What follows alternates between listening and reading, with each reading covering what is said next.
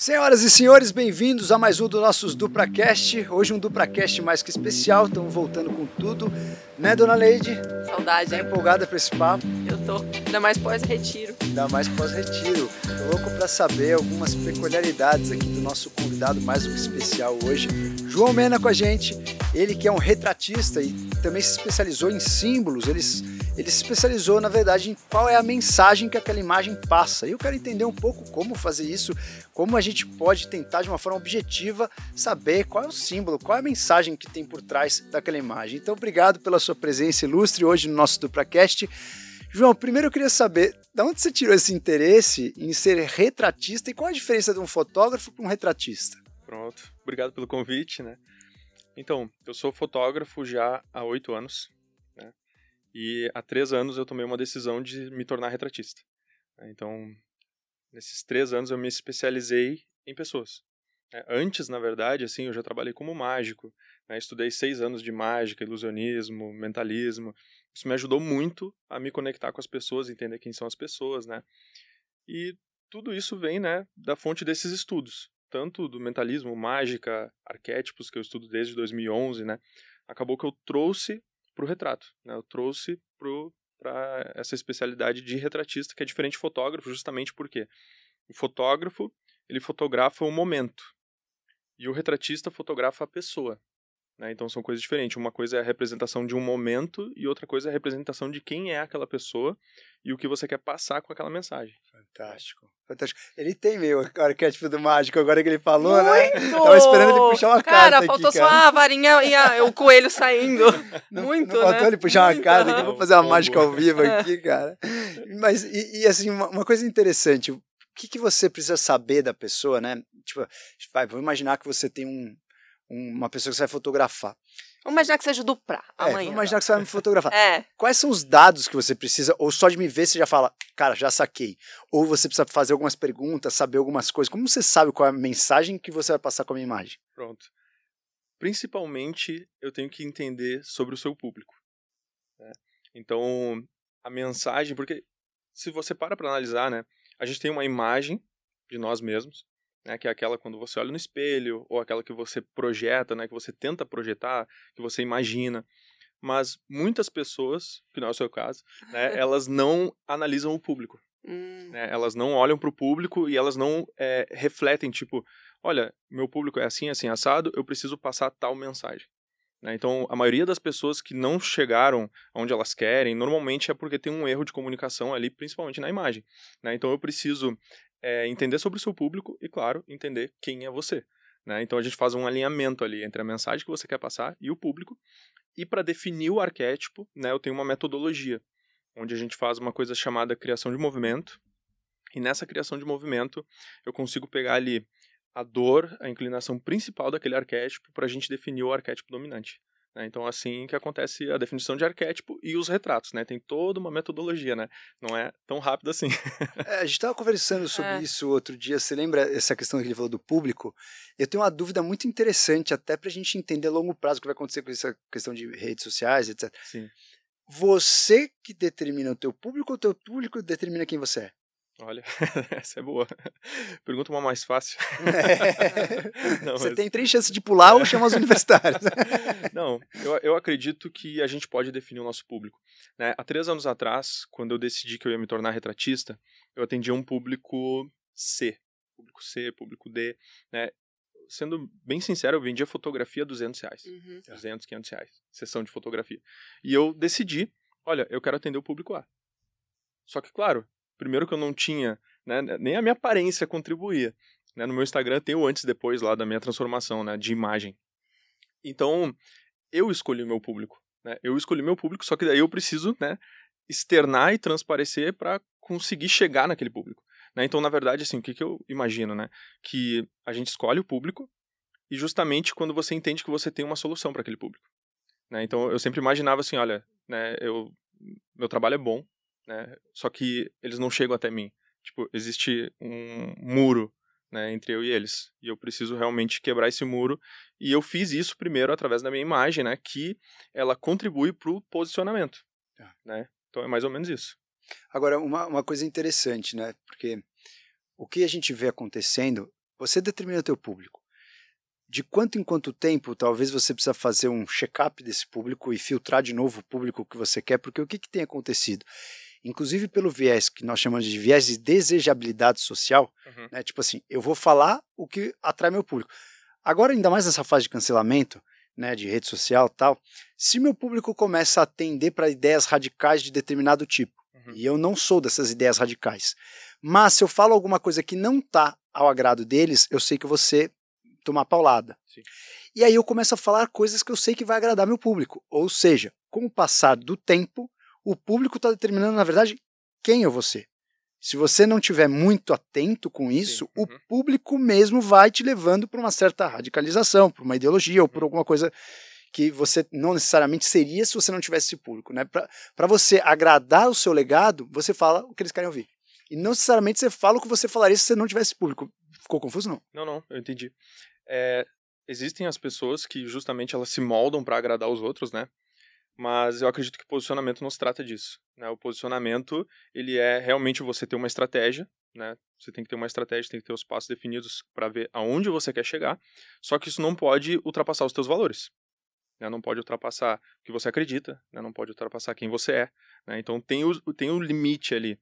E essa questão de você falar o que eles querem ouvir, obviamente, né, políticos, é, Hitler utilizou dessa técnica para conseguir chegar onde ele queria, né? Então é uma coisa fácil de se fazer, ah, falar o que o pessoal quer ouvir. Só que eu acredito que existe um caminho na comunicação, que é um caminho de amadurecimento, que é justamente você ir contra ao que as pessoas estão pensando ali ou o que elas é você gerar um atrito. A comunicação, ela também se trata de você deixar as pessoas nervosas né, de Hum. você conseguir gerar um certo movimento interno para essa pessoa lembrar de você. Porque o posicionamento, ele é um preenchimento de espaço na mente do teu cliente, né? Então, quando você fala algo que ele não gosta, tu pode ter certeza que ele vai dormir pensando nisso. Ele vai dormir pensando em você. Isso é posicionamento também. Sim. Né? A questão toda é você analisar, tá? Isso vai contribuir a longo prazo com a minha comunicação, com o meu posicionamento ou não, né? Mas eu acredito que não pode ultrapassar os valores da pessoa. né? Sim, sim, sim, entendi. Tipo, o foco não é aparecer, mas é você ser basicamente quem que você ser também, seria. né? é, só que com fricção, um pouquinho É. de fricção precisa ser lembrado. É, e, e a pessoa pode escolher. Tem gente que, ah, eu não, digamos assim, ah, eu não quero falar sobre política. Beleza, não precisa, entendeu? Você determina o limite de onde você vai. Tem gente que não quer mostrar os filhos, que não quer mostrar a família, É, né? Eu já atendi vários clientes que assim, ó, João, aqui é o meu limite, né? Aqui eu não vou mais do que isso. Tranquilo, né? Porque não, não é isso que vai determinar. É claro que existe como a gente surfar na onda. Ah, digamos, aí a política tá em alta e você fala uma coisinha quando vê, né? Você tem como surfar, Sim. né? Só que a pessoa analisa, né? Será que isso vai ser bom para mim a longo prazo ou não? A gente sempre fala que não vai falar de política, né, Dona Lídia? É, eu tento Essa segurar a onda, a gente tenta, mas é muito Essa difícil, promessa eu né? já fiz algumas vezes. É. Mas eu acho importante, né? Quem não, não fala de política tentar, né? Não, realmente não, não chamar atenção por É, isso, é no chato. sentido é acaba né, dando mais dor de cabeça do que Atraindo a galera. É. E, e- e aí eu eu queria assim, entender um pouquinho desse trabalho de analisar a pessoa é, e analisar talvez o arquétipo que ela passa. Qual a importância de você saber o arquétipo? Ou esse arquétipo pode ser dinâmico, etc. Se a gente olha para Dona Leide, assim, você sabe já o arquétipo dela? É, pe- pelo estilo externo a gente tem uma ideia, né? Só que aí o que que acontece? Não significa que na personalidade ela também é assim. Fala aí, só pra ver se você é bom, então. Não, olhando assim, por exemplo, né, olhando pra você agora, com a jaqueta de couro, né? Passa muito rebelde, e ao mesmo tempo você é fashion que tem o amante.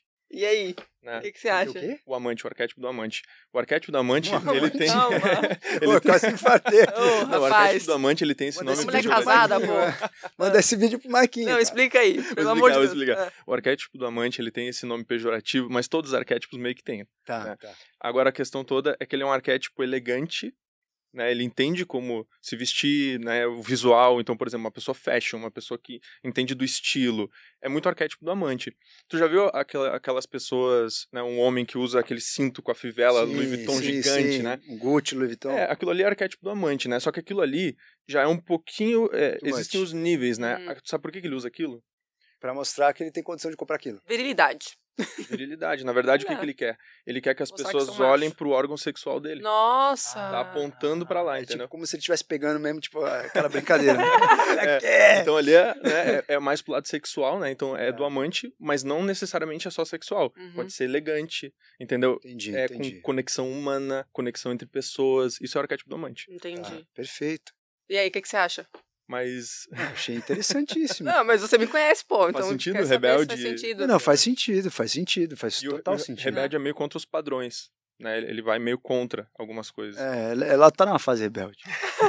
Agora e o Doc? Eu quero saber do Doc, vai. Aí vamos conversar mais um pouco pra chegar ai, lá. ai. Então, beleza, lá. no final a gente Mas- fica até o final que a gente vai fazer o dele. né? Mas tu perguntou da importância disso, né?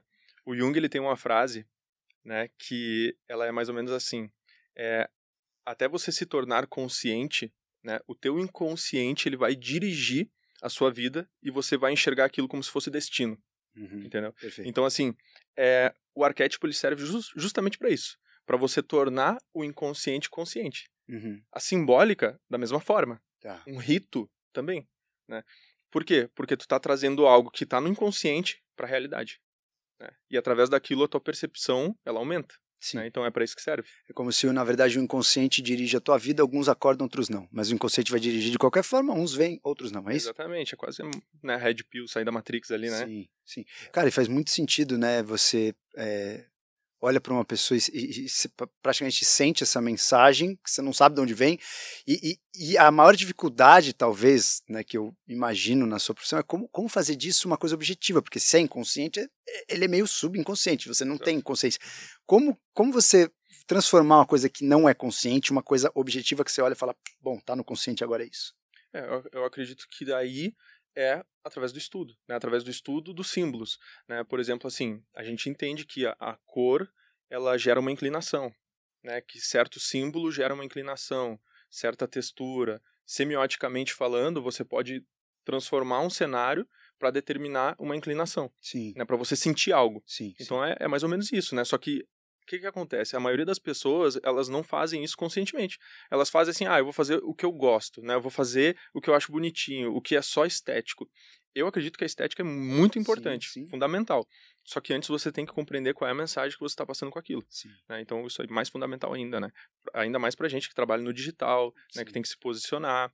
Então, acredito que é mais ou menos isso, né? Através desse estudo dos símbolos e também dessa abertura da percepção, que você, quando você fica diante de um símbolo e você começa a tentar compreender o que, que aquilo representa, vai abrindo o seu olhar. Sim. Né? Você começa a realmente entender um pouco mais das pessoas, um pouco mais de você, um pouco mais do mundo.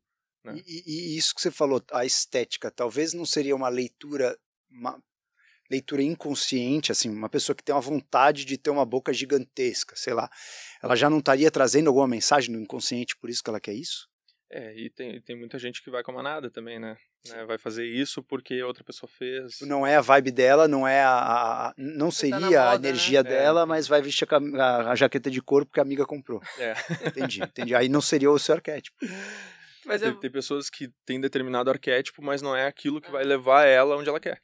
Ô, João, isso é muito curioso no Brasil, porque no Brasil você não sente que as pessoas têm mais tendência a ser mais uniforme do que em- em outros lugares? Total. Aqui é muito arquétipo do cara comum, Hum, né? O arquétipo do cara comum, ele é justamente essa pessoa que ela quer fazer parte do todo. Entende? Ela não quer né, é, se destacar e contra inconscientemente. Basicamente seria aquela pessoa né, que tá lá deitada, não quer mudança, tem medo da mudança, né? Muitas vezes está trabalhando, mas está seguindo aquela rotina lá sem fim, né? Aquele cí- círculo lá e ela não quer sair daquilo, né? Ela não tenta é, ir além, ir no potencial verdadeiro dela. E, É, tem alguma justificativa histórica disso? Não.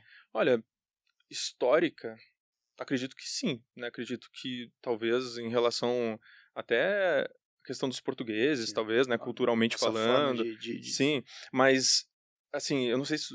Provavelmente tu conhece as 12 camadas da personalidade do professor Olavo. sim, sim, sim. Pronto. Basicamente, o arquétipo do cara comum seria como se fosse o quarta camada. Tá. Né? Eu não lembro da quarta camada. Quarta camada é aquela pessoa que ela, ela tá presa nos afetos. Né? Então é aquela pessoa tá, que, tá, quando tá. era criança, ela não se sentiu amada e ela trouxe isso pra fase adulta. Então, quando tu fala alguma coisa, ela não pensa, ela só sente. É como se ela, Tá. né, ela... nossa, real isso. É, Real, todo real. mundo é assim. né? Se tu parar pra analisar, né? Claro, todo mundo não, mas a maioria das pessoas que a gente convive são assim. A gente dá uma porrada e não fala nada, pô. É, mas, É, mas... mas- tem gente também que é, É. mais esperto. É. Aí tem o arquétipo, aí tem o arquétipo do rebelde, né? E no caso ali nas camadas seria a quinta camada, da quarta pra ah, quinta. sim. Por isso que uma comunicação efetiva, aqui no Brasil falando, também seria uma comunicação onde você dá uma certa porrada ali. Ah, Porque tu tá levando, é, tu tá levando a pessoa da quarta pra quinta, tu tá levando ela do cara comum pro rebelde pra depois tu começar a trazer ela pra outros arquétipos Entendi. e que ela comece a acordar, entendeu? Pra você levar onde, você, onde ela quer. E, na verdade, isso gera uma fricção até também para quem tá fazendo essa comunicação, no sentido de porrada, né? Sim. E, e, e aí, então, assim, para você é, entender esse arquétipo, muitas vezes você tem que entender o contexto, porque às vezes as pessoas fazem coisas que são simplesmente Ctrl-C, Ctrl-V, copia e cola, Uhum. outras vezes ela faz porque é da essência dela mesmo e do arquétipo. Então, como é que você separa esse joio do trigo? Eu acredito que tem pessoas que realmente elas mimetizam muito, né? E não é algo errado se você parar pra analisar, porque quando você convive com uma pessoa que, por exemplo, pode fazer crescer, né? A gente sempre teve aquele amigo, ou de repente um parente até que você olha e tá, essa é uma pessoa que eu posso seguir, né? De repente um empreendedor que você admira, alguém que você admira. Essa é uma pessoa que eu posso seguir, só que, claro, tu começa, se você convive demais, você começa a pegar os trejeitos, né? Querendo ou não, automaticamente você vai despertando um outro arquétipo. É que nem, por exemplo, eu tenho um amigo que ele vai muito pra academia e o cara é extremamente forte. Eu tava total fora de forma, ainda tô um pouco. Mas a questão toda é que eu comecei a conviver com ele e aí eu comecei a ir na academia e tal, ativando o arquétipo do herói, né? Mimetizando isso. Ah, João, é uma coisa natural sua? Não, eu não, não gosto nem de academia. Mas a questão toda é essa, né? É tipo assim, ó, eu almejo isso, eu admirei isso nele e, bom, quero que isso aconteça em mim. É, e você lembrou uma coisa quando você falou das cores? Eu me lembrei de um estudo bem interessante com homens analisando mulheres. E o estudo analisava fotos de mulheres e as mulheres que vestiam vermelho já tinha conotação erótica só porque elas vestiam vermelho. Tipo É. assim, o estudo a, a mulher vestia várias roupas. Quando vestia vermelho, o cara apertava ali que era mais erótico. Então assim, você vê que, né, existe uma comunicação até fina das próprias cores, né? E, e- e isso não é uma questão de julgamento, tá? Ela tá antes do julgar, né? Ela tá, Claro. tá, tá num, num momento na mente ali que você nem sabe se tá julgando ou não, você já, já viu o vermelho e já, opa! Então, como que você orienta, tipo, vai, é, uma pessoa vai fazer um retrato com você, como é que você, você orienta cores, vestimentas, você, você orienta focado no, no arquétipo, ou tipo, ah, se a pessoa aparece de vermelho, mas tem um, outro tipo de arquétipo, não, então deixa aí, vamos misturar tudo. Pronto. Essa questão das cores é interessante, né? Porque se você pega o vermelho, por exemplo, o vermelho com a forma da mulher, ele traz isso, né? Talvez o vermelho, né, com linhas, talvez traga uma outra mensagem. A questão toda é que as cores, né? Pega na é, na era medieval ali, o vermelho ele tinha um, um até na mitologia, né? O vermelho tinha um significado, né? O fogo, que é muito mais conectado com o homem, né? Porque é a raiva, né? A guerra. Então o fogo conectado com o homem e o azul com a mulher por causa da serenidade, né? Da água, né? Então a tranquilidade. E hoje mudou. Hoje o azul representa muito poder, né? E o vermelho representa muito essa questão da sensualidade, da paixão, né? Então você percebe que, por exemplo, com o tempo a gente pode mudar isso cultura- culturalmente, mas na cor em si existe um efeito até que a gente poderia chamar místico que nos causa.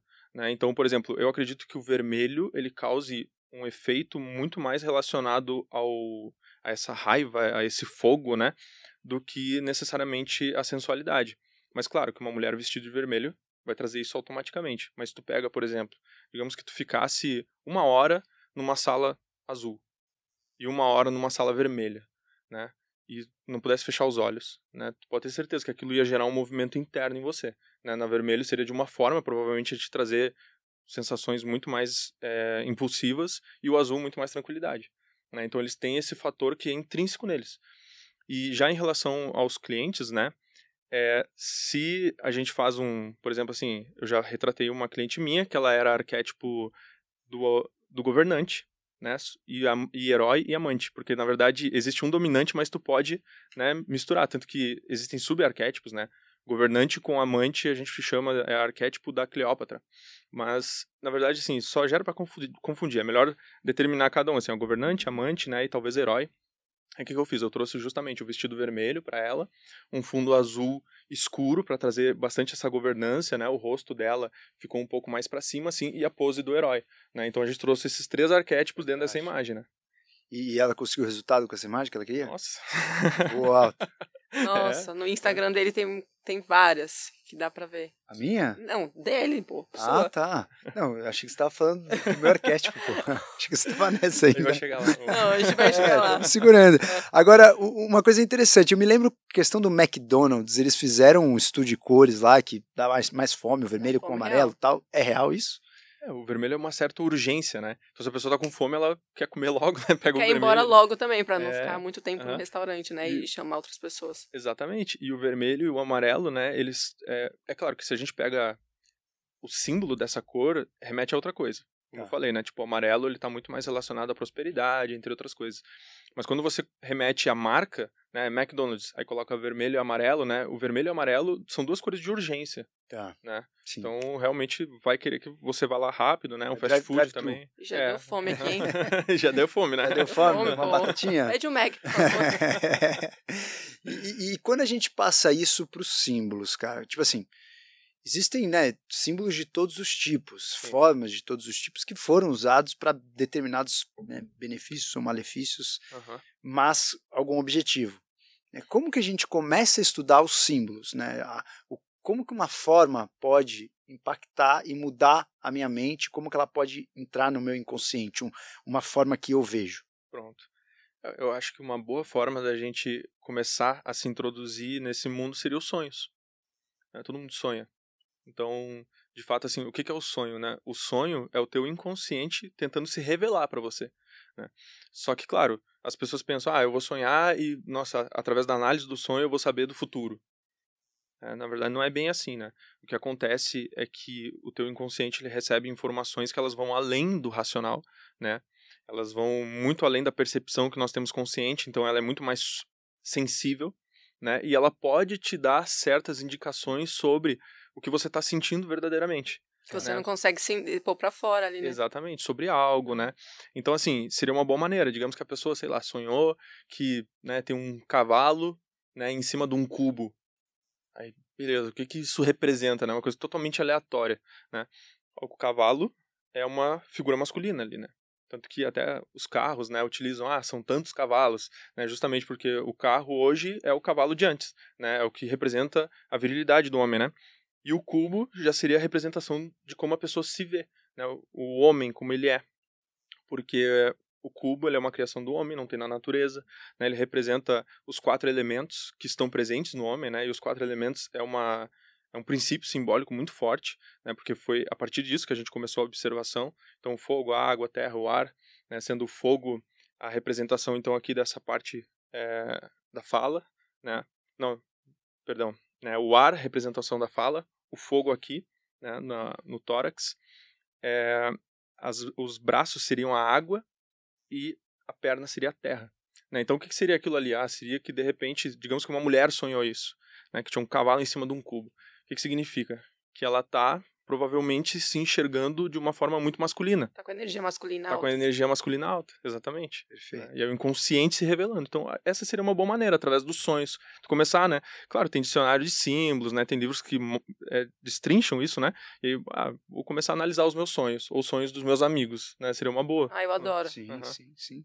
Ah, o di- dicionário de símbolos eu adoro. Tem um livro de simbologia fantástico. E, e- e no- nos livros dos símbolos tem também a questão dos animais. Né?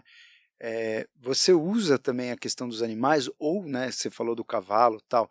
Existe alguma relação também com, com atração? É, atração material mesmo de, de determinados símbolos, tipo assim, ah, todo lugar que eu vou tem símbolo tal, ou todo lugar que eu Qual vou era aquele tem bicho lá? animal Que tal, que você bicho. sempre encontra águia?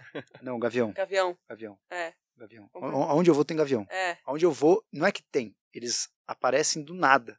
Do, Olha, do nada, assim, ó, eu tô na estrada e assim, não é uma vez. Eu, eu contei pra eles, tal, não sei o que, eles não acreditavam em mim. Aí tava comigo na estrada, cara, eu olhei de longe vindo, eu falei, se liga no gavião. Aí todo mundo ficou olhando, meu, o bichão veio sobrevoando e parou do lado, assim, cara, do carro, É. o carro passou.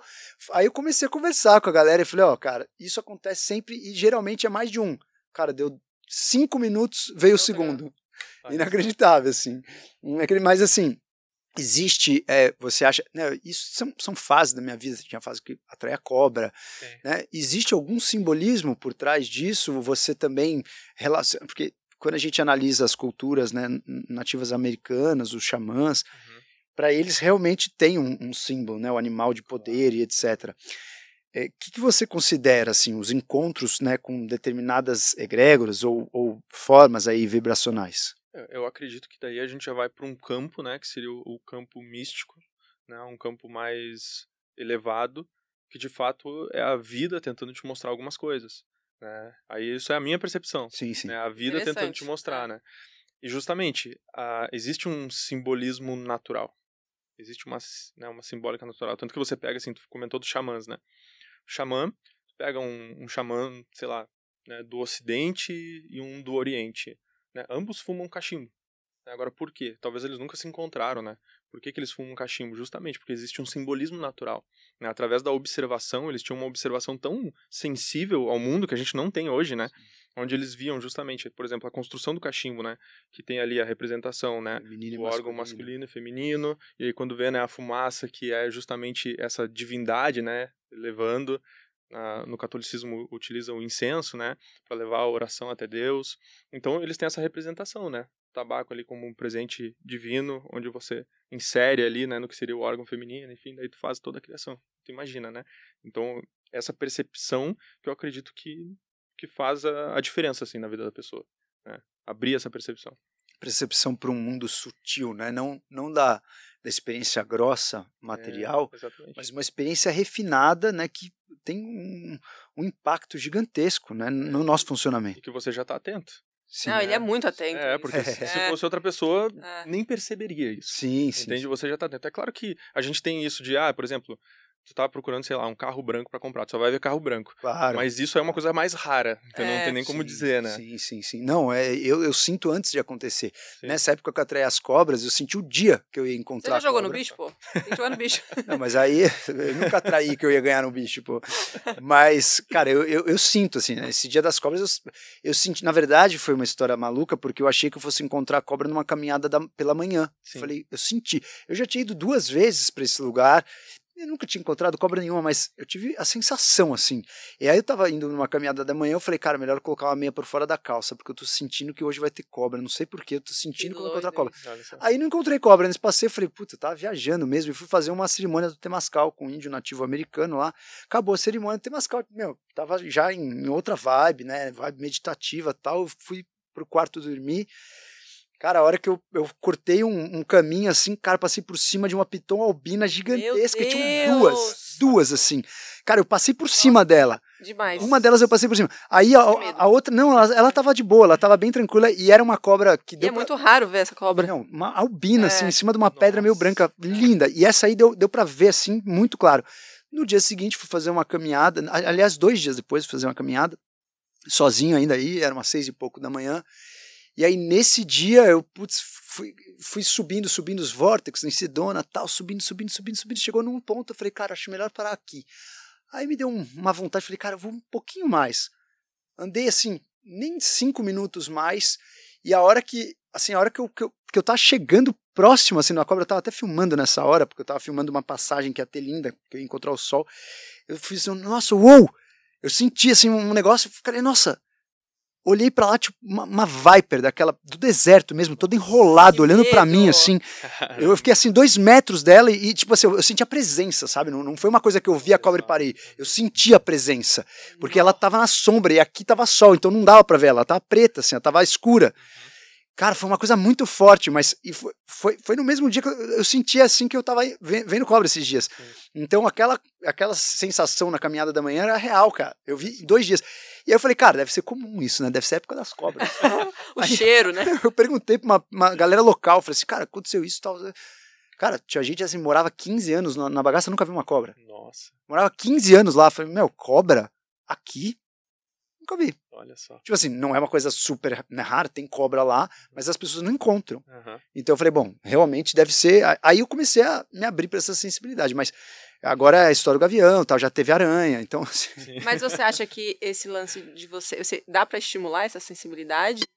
Eu acho que sim, né, cara? Você estimula a sua sensibilidade. Não, acho que sim. É, acho que você também É. pode responder melhor do que eu isso no sentido de, cara, você era um fotógrafo e virou um retratista. Tipo, você trabalhou essa sensibilidade, né?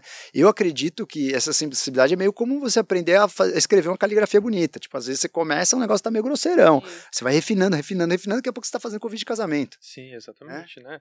É, é, eu acredito que essa, justamente essa sensibilidade que vem com a abertura da percepção humana, né?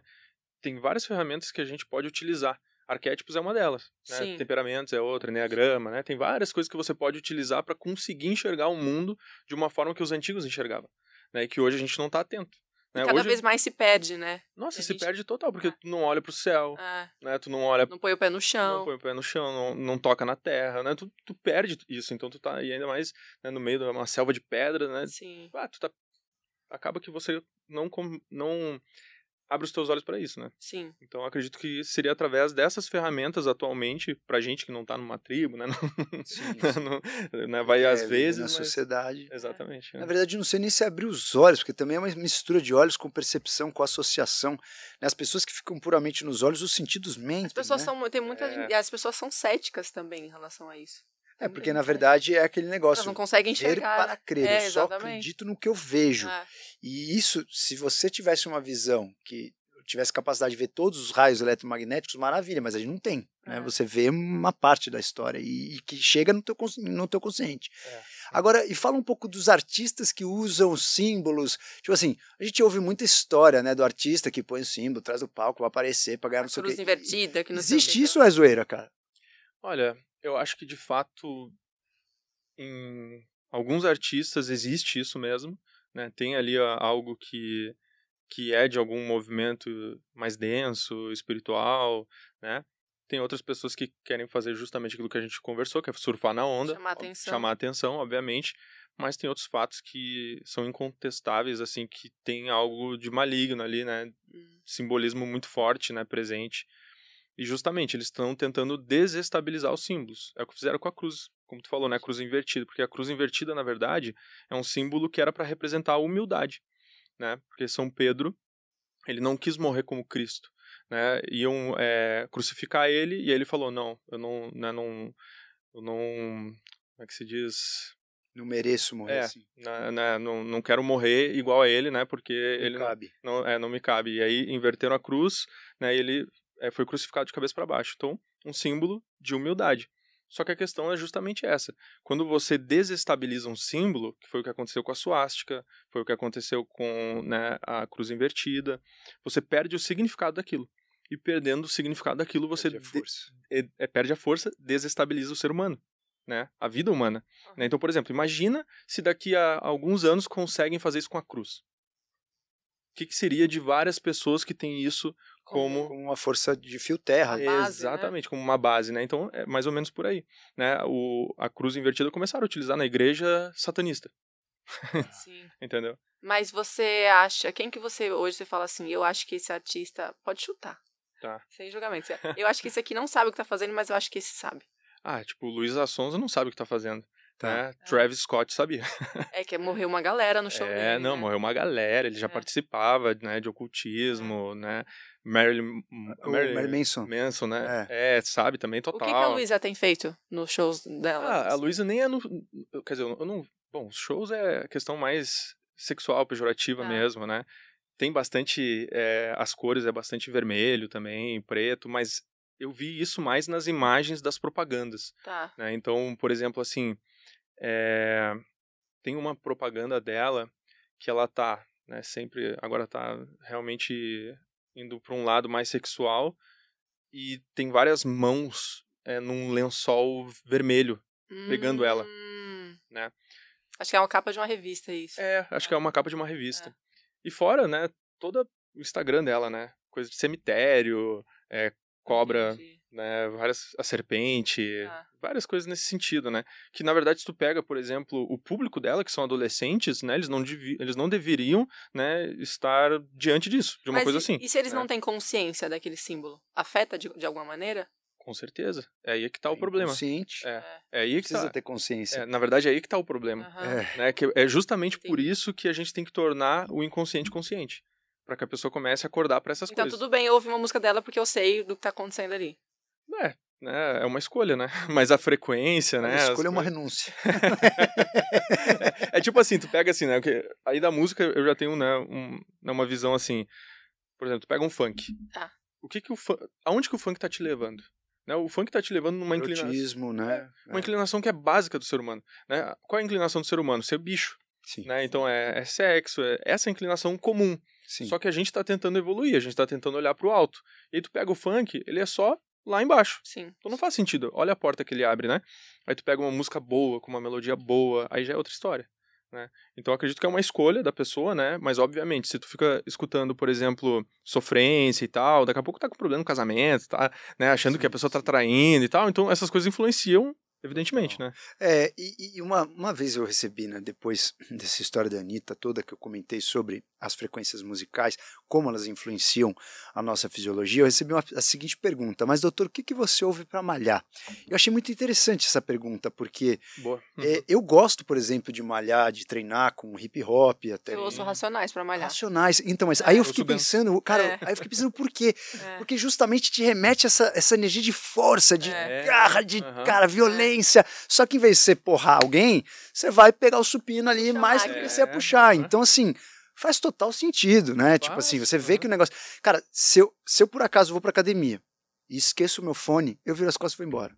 Pois é. Não, tu vai malhar escutando Chopin? Não tem como, não né? Não tem como.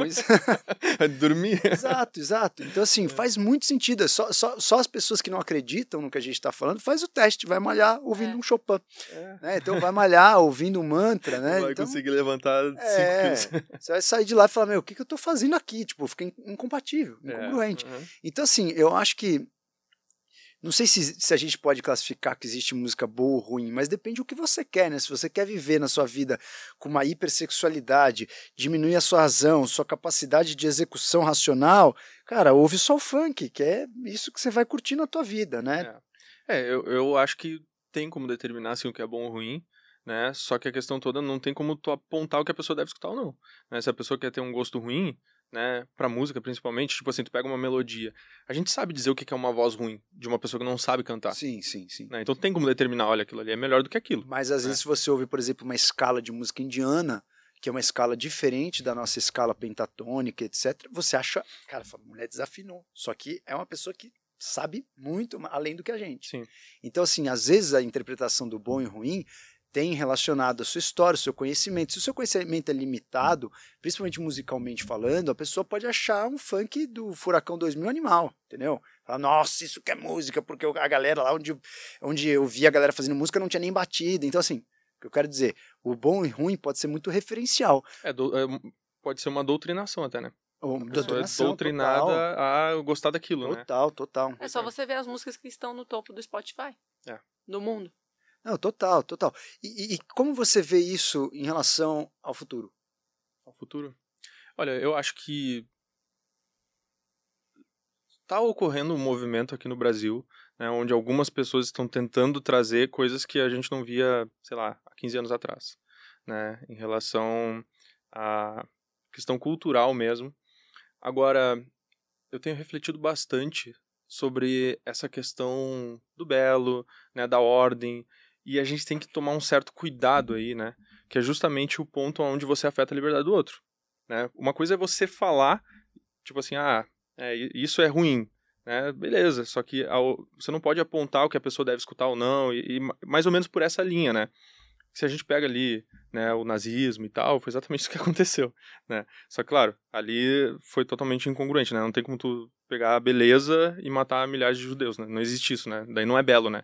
Mas o Hitler, ele fez um movimento assim, né? Em busca da beleza, da ordem, né? Se tu pega historicamente, olhando ali, ele fez exatamente esse movimento.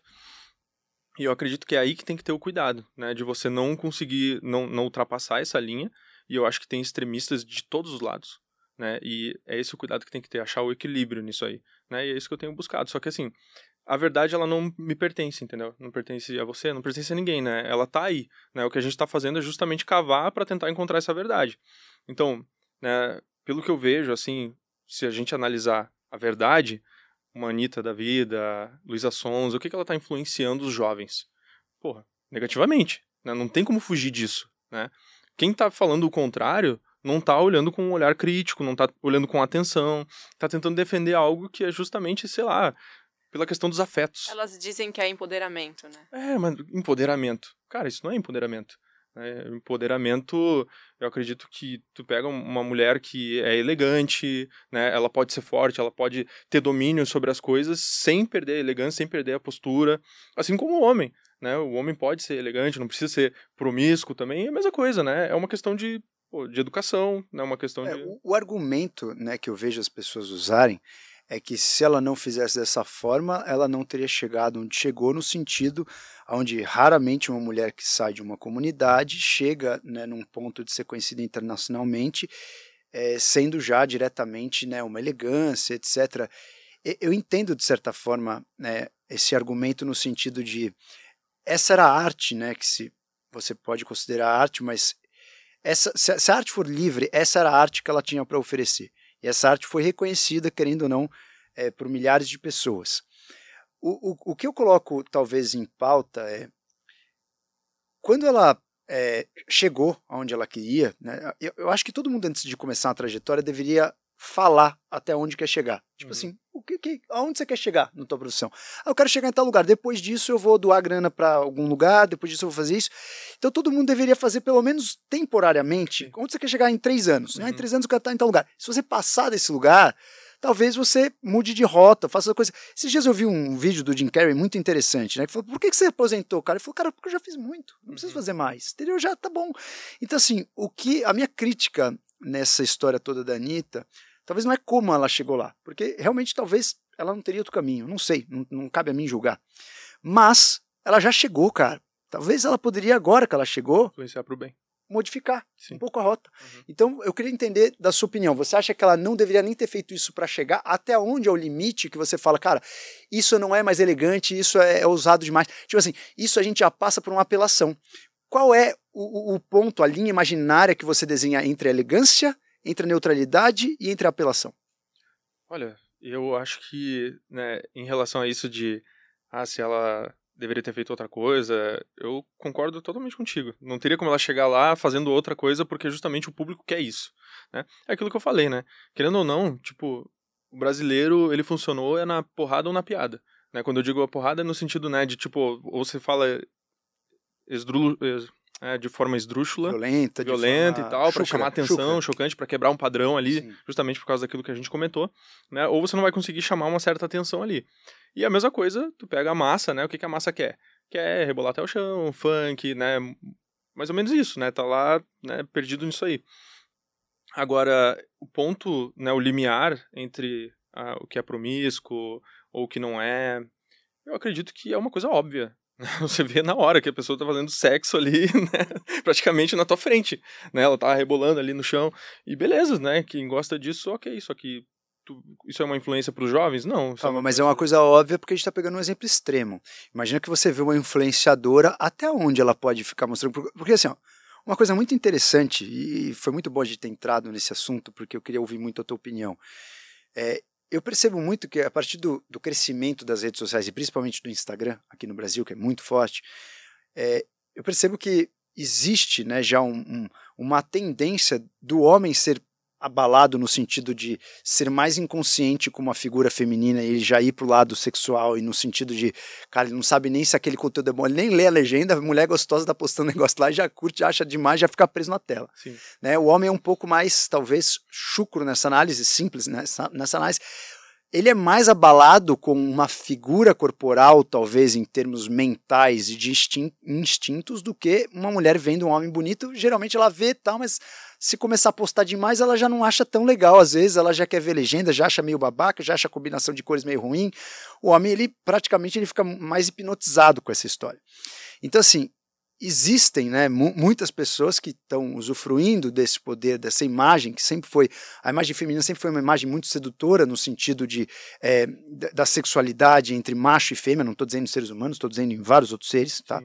A, a, a mulher sempre teve essa, esse poder né, em relação à sua própria imagem, uma vez que é, evolutivamente ela tem que da, dar características, informações de que ela é uma pessoa saudável para um, uma possível prole, que é isso que você busca geralmente quando você vai tentar achar uma mulher para você. Né, isso na natureza, não estou dizendo seres humanos. Antropologicamente falando. Mas, mas quando a gente pensa é, hoje o que está acontecendo nas mídias, a gente vê pessoas usufruindo desse poder, no sentido de, de, de, sedução, a todo custo para atingir audiência, para atingir é, mais patrocinadores. Então, não tem muito uma linha clara do que, que é uma influenciadora que banaliza, que sensualiza demais e do que, que é uma, uma, uma, uma linha elegante. Eu queria entender se você que é um cara que tem essa capacidade de transformar conceitos inconscientes, subjetivos em coisas objetivas, como que uma possível aprendiz blogueira que nos ouve aqui sabe o ponto aonde ela está saindo do legal e do sensual, sexy sem ser vulgar, e aonde ela já passou para vulgaridade. Pronto. É, tu pega assim, por exemplo, vou dar um exemplo da Luísa Sonza, né? É, eu vi um vídeo dela no Instagram dela, onde ela tá numa naqueles negócios de polidense, que não tem problema nenhum, uma ginástica, só que ela tá fazendo movimentos como se ela estivesse masturbando. E ela tá, tipo assim, Nossa. com uma, cal... é, uma calcinha micro, que é como. Parece que ela tá pelada, entende? E ela tá fazendo esse movimento. Mas pra aí fica jovens. claro que é. Exatamente, é isso que eu te falei, é o limiar. Né? Você vê ali, pô, tá muito claro, é óbvio né, que tem um, um problema ali. Agora, chegando na elegância, tu pega uma blogueira que tá iniciando e vai ter essas pessoas como inspiração. É bem possível que ela vai querer mostrar a bunda a todo custo, né? Mostrar tudo. Eu já acho que a sensualidade não se trata disso. Não. Entendeu? A sensualidade, ela tá no mistério. Ela tá presente no mistério. Né? Então, por exemplo, assim, não significa que tu vai usar uma burca. Mas a, a mulher, ela pode usar um vestido. A mulher pode usar o que ela quiser, né? Mas a questão toda, pensando na elegância, pega um vestido com, né, com uma forma boa, né? Que, enfim, enfim, não mostre tanto, mas mostre alguma coisa, né? Mostre as pernas. Isso aí é elegante. Pega um vestido preto, um vestido vermelho. E assim, a mesma coisa pro homem, né? O homem já é de uma outra forma, né? O homem não é mostrando, né? Tipo, o homem de bermuda não é nada elegante. Sim. né? Tu pega uma calça, um sapato, se torna muito mais elegante, né? Uma camisa social e tal, a mesma coisa. É que a mensagem que o homem passa para ser atraente não, não necessariamente a mensagem da beleza física, né? Poder. É poder, é influência, É, status social. Exatamente. Então, assim, é, isso que você falou é uma coisa muito interessante. Eu fiz uma pesquisa pessoal comigo, muito curiosa, que eu nunca vou esquecer. eu fui pra Índia, fiquei, assim, uns 15 dias lá na Índia, fiz retiro, etc, lá na Índia. E, cara, lá todo mundo usa sari, né, que é Aham. roupa comprida e tal. Cara, quando eu voltei pro aeroporto, fui, fui para Mumbai e tal, e, e fui para, aliás, eu fui para Delhi, pegar um voo de Delhi. E, cara, eu vi a primeira mulher depois de, sei lá, 20 e poucos dias, eu vi a primeira mulher de calça jeans, cara. Eu não via uma silhueta feminina, tipo, há 20 e poucos dias. Uhum. Quando eu vi uma mulher de calça jeans, cara, tipo, a mulher parecia uma deusa pra mim, assim, sabe? Eu falei, nossa, olha essa mulher, cara. Tipo assim, foi uma coisa tão chocante. Tipo assim, primeiro eu achei que ela tava extremamente vulgar, porque, sem querer, eu, eu nunca julguei, cara, nunca liguei pra calça jeans. Sim. Mas a- foi um choque pra mim, sabe? Foi um baque. Falei, nossa, uma mulher de calça jeans. Tipo assim, só via mulher de sari, sari, sari, sari, sari. De repente, uma mulher de calça jeans com o formato da bunda, com o formato da perna. Tipo assim, aquilo, aquilo ativou meus instintos e aí, cara, caiu a ficha. Eu falei, cara, a sensualidade não tá em mostrar tudo, tá em esconder e dar pistas do que seria o tudo. Exatamente. Então isso é muito louco, porque as, as mulheres estão perdendo o poder que elas têm com os homens, porque elas estão querendo acostumar. Você- Você perde aquele. ho- Hoje você entra no Instagram, vê alguma mulher, sei lá, um pouco mais sensual, já não tem a conotação mais sensual, porque a nossa referência de sensual é a Anitta se masturbando no polidense lá. É, a, a Anitta. Sonza lá, se masturbando no polidense. E fora que a presença do corpo, ela abafa a alma. Né? As vestes é como se fosse uma manta que você começa a ver a alma da pessoa. Porque quando você pega, assim, né, uma pessoa que tá vestida, para onde que você tá olhando? Pros olhos dela, né? Tu tá olhando... Pra, pra porta das, da alma, né? Exatamente, tu tá olhando pra face, né? Agora, se tu pega né, uma mulher que tá ali como, como a Anitta, como a Luísa Sonza, provavelmente, né, o homem ele vai estar olhando justamente para aquilo e as meninas vão estar vendo aquilo como um exemplo, né? Tem uma frase que eu falo muito, né, que é, o caráter é alimentado pelos olhos e pelos ouvidos. Então, é o que você escuta, o que você vê, né, aquilo ali vai definir muito do teu futuro, né, das tuas inspirações, inclinações também, né? Então, eu acredito que é mais ou menos isso, né? essa questão da promiscuidade, ela acaba abafando quem verdadeiramente aquela pessoa é. Ela fica como um objeto ali. Por isso que eu acho que não tem nada a ver com empoderamento feminino. Porque Sim. tu tá transformando a pessoa numa caixa, né? Ou numa pornografia. E ao longo prazo você está tirando o poder feminino que sempre na história aconteceu. Tipo, o corpo feminino é uma coisa muito poderosa. É, e, E, não só você corpo, fazendo, né, a questão isso. da inteligência, né, da delicadeza. Então, homens, parem de curtir foto de mulher pelada Não, no mas o lance é, a gente está cada vez Aí mais. vocês alimentam também, pô. É, Não, não. Acho que, acho que o próprio negócio se retroalimenta, né? É. Porque se você quer bombar no Instagram, é postar uma foto de biquíni. Vai ter mil curtidas. Tem um É, isso é ciclo verdade. vicioso aí, né? É. O homem tá viciado em pornografia, Sim, né? sim. Então isso aí acaba com ele. Ele começa a enxergar a mulher como objeto, ver tudo plastificado, virtual, né? Ele não consegue enxergar a realidade. Agora, é, você falou, né, em relação à referência, né, que as pessoas teriam nos casos mais extremos, mas você também, você não, não, não deu dicas assim para as pessoas que querem se manter na linha tênue, né? Porque eu acho que o interessante é talvez não, não ser aquele esquema da burca, né, que você falou, tipo, você, você tem que né, ter uma sensualidade você você tem que não, mas quem quer ter uma sensualidade poderia ter uma sensualidade elegante. E qual seria? Existe algum, algum conceito que você se baseia assim, cara? Tem, tem alguma reação?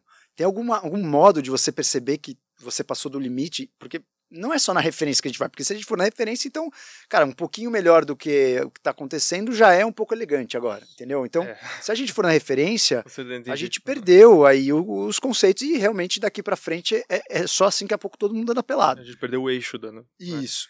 É. Então, existe algum conceito que eu posso me basear para falar assim, cara, isso é muito erótico, aquilo tá dentro da elegância. Eu acredito que não tem como fazer uma definição tão clara assim. É algo um pouco mais subjetivo, né? Mas quando você pega assim, que nem a gente estava dando exemplo, né? Luísa Sonza, Anitta e tal, a maneira que elas estão se vestindo, né? É, bom, aquilo ali, como tu falou, é uma referência para muitas pessoas, né? E justamente é, eu como retratista, né? O que que eu utilizo? Eu utilizo de referências para melhorar meus retratos. né? As referências elas entram na minha mente, né? Se tornam sinapses e aí você começa né, a abrir o teu olhar para coisas que você não abria. É, quando a gente fala do bem vestir e do mal vestir, que eu acho que é aí que a gente tinha que entrar, né? Por exemplo, a mulher ela tá com um short jeans, né? E ela postou uma foto no Instagram dela com esse short muito apertado, né? E uma blusa e tal. A questão toda é que realmente assim a imagem dela não tá adequada quando a gente fala de imagem. A mesma coisa do homem. Se o homem tá de bermuda e chinelo e posta uma foto, se ele não tá na praia, né? Ele tá com os amigos ou no trabalho, não tá adequada.